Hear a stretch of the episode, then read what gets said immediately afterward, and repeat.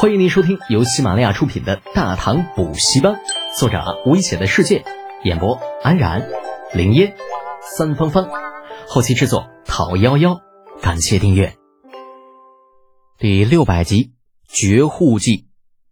豪门大户家里为什么会有那么多的土地呢？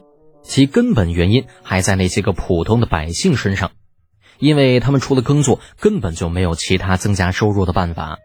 为了生活，他们就算明知道替那些个豪门耕作会被剥削，也只能硬着头皮去当佃户。也正是因为这样，豪门大户才能够肆无忌惮地侵占土地，反正也不愁有人来种地。自然是属于自己的土地越多越好。可是，如果李浩的计划能够顺利实施，这一切就会发生天翻地覆的变化。普通百姓在找到更优越的生活方式之后，必然会放弃之前的佃户身份。这样一来，豪门大户的土地将不会再有人来耕作了。他们这好像也不是什么好事儿啊！你土地没人耕作，粮食从哪里来呢？温震感觉面前这个比自己小不了几岁的年轻人应该是疯了，怎么可能会有如此疯狂的想法呢？哼，谈不上绝户界，只是一个想法而已。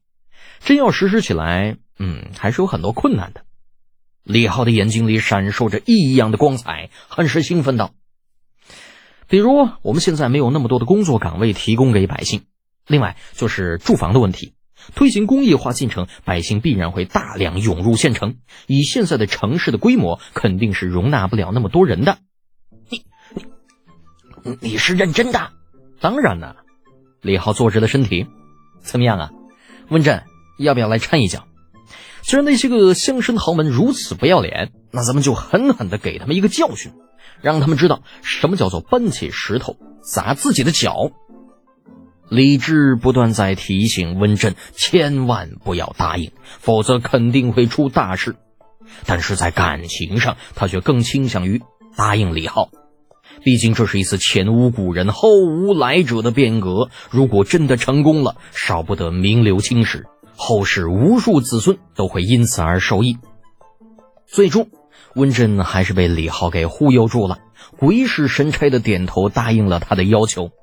一直到若干年后，每每想到那个飘着小雪的冬季，温震都会发出一声悠悠长叹，道一声：“悔不该当初啊！”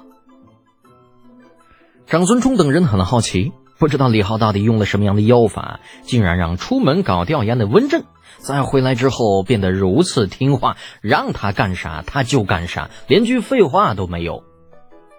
屋檐下，长孙冲抱着膀子给身边的马周打了个眼色：“哎，这家伙被李德俭给揍了，要不然怎么会如此听话呀？”马周摇了摇头：“应该不会，我觉得应该是老师跟他说了什么。”你还真把你老师当万能的了，还说了什么？你觉得温震这种人是几句话就能够说服的？不知道，就是一种直觉罢了。小公也不相信，我也没有办法。马周挠挠头，在李浩找他麻烦之前，一拍额头道：“对了，我还有一份资料没有整理完。小公爷，你先休息，我先忙去了。” 切，胆小鬼！张孙冲望着马周离去的背影，摇摇头，迈步走向对面，正低头在纸上写写画画的李浩。他想呢？又在忙什么呢？李浩头也不抬，别理我，烦着呢。是的，烦着呢。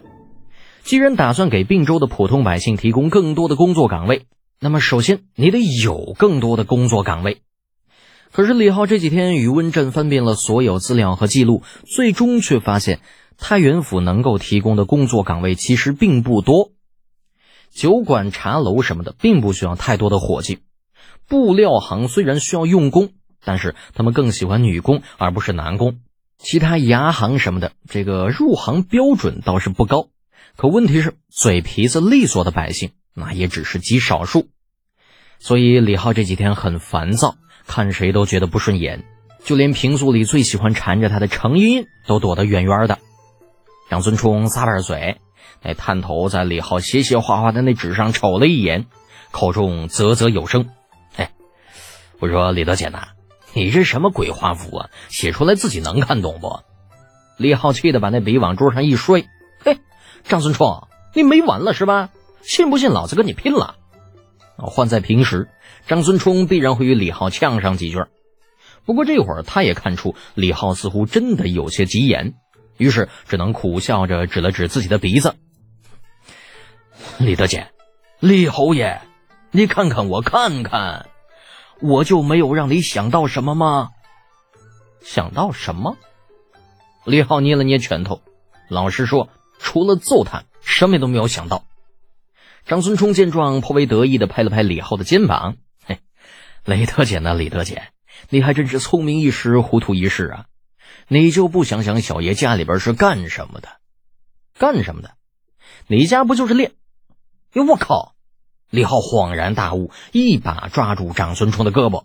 张孙冲，不不不，长孙大爷，这次你可千万得帮帮兄弟！事成之后，京城最好的酒楼贾一开的那间，兄弟包下来了，请客，如何？那张孙冲将李浩的手拿掉，傲然的负起双手。哼看心情吧，看你大爷的心情，给你长脸了是吧？李浩心里疯狂的将张孙冲变成的小人儿踩了又踩，脸上却是露出真诚的笑容。哼哼张孙兄啊，呃，咱们这个父一辈子一辈的关系，那这还看啥心情啊？嗯，这样，你现在就写一封信去长安啊，调来几个懂行的匠人，咱在太原府也开一座炼铁坊。那工人什么的，你都不必担心，兄弟，我负责替你找来，如何呀？贞观三年的冬天，偌大的并州异常热闹，各方势力哪方唱罢我登场，世家、勋贵、突厥部族、地方官府、地方乡绅。十二月的时候，长安传来消息，裴寂倒台了，流放晋州。刘文静一案系当年裴寂诬告。今追复其官爵，消息传至太原，刘封伏案痛哭至昏厥。张孙冲等人至死方知，这位一直跟在李浩身后、从不多言的青年管家，竟是当年刘文静的后人。惊讶过后，就在众人将刘峰救醒，并打算写信向李二禀明此事的时候，刘峰却是挣扎着拦住众人：“李后，诸位，过去的事情就让它过去吧。诸位。”诸位的好意，某心领了，但某真的不想再掺和进朝廷的那些个事情里面，所以还请侯爷及诸位替某保密。本集播讲完毕，当然感谢您的支持。